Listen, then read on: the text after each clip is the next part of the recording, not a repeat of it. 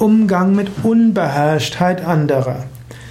Wenn jemand unbeherrscht ist in deiner Gegenwart und die Unbeherrschtheit sich gegen dich richtet, dann hast du verschiedene Möglichkeiten, was du tust. Eine Möglichkeit wäre, nicht reagieren.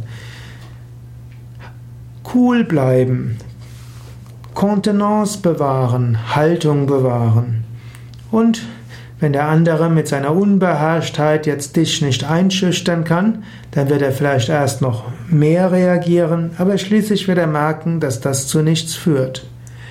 Zweite Möglichkeit, du merkst, du hast tatsächlich einen Fehler gemacht.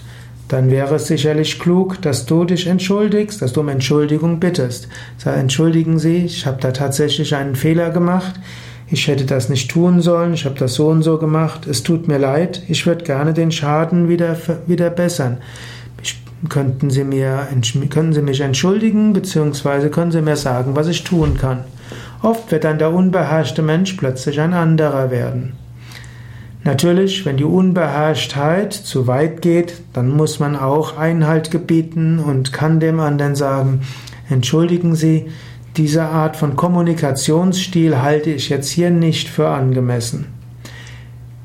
Eventuell kann man sich auch an andere wenden und kann sagen, ich glaube, wir sind alle der Meinung, diese Art des Kommunikationsstils ist ja nicht der richtige. So hast du verschiedene Möglichkeiten, aber im Allgemeinen ist es erstmal gut, Menschen gegenüber verzeihend zu sein. Menschen sind mal ärgerlich, Menschen sind mal ängstlich, Menschen verlieren mal die Fassung, Menschen verlieren mal die Beherrschung. Das ist alles okay. Man sollte ihnen das nicht nachtragen.